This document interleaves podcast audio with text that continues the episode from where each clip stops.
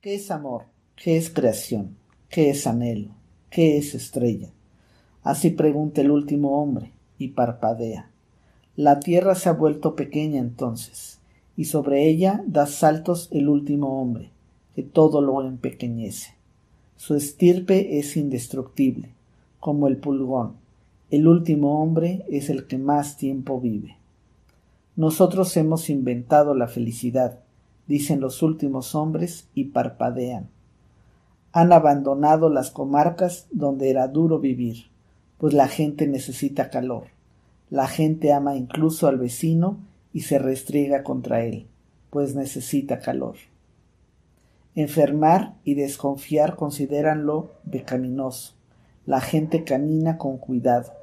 Un tonto es quien sigue tropezando con piedras o con hombres.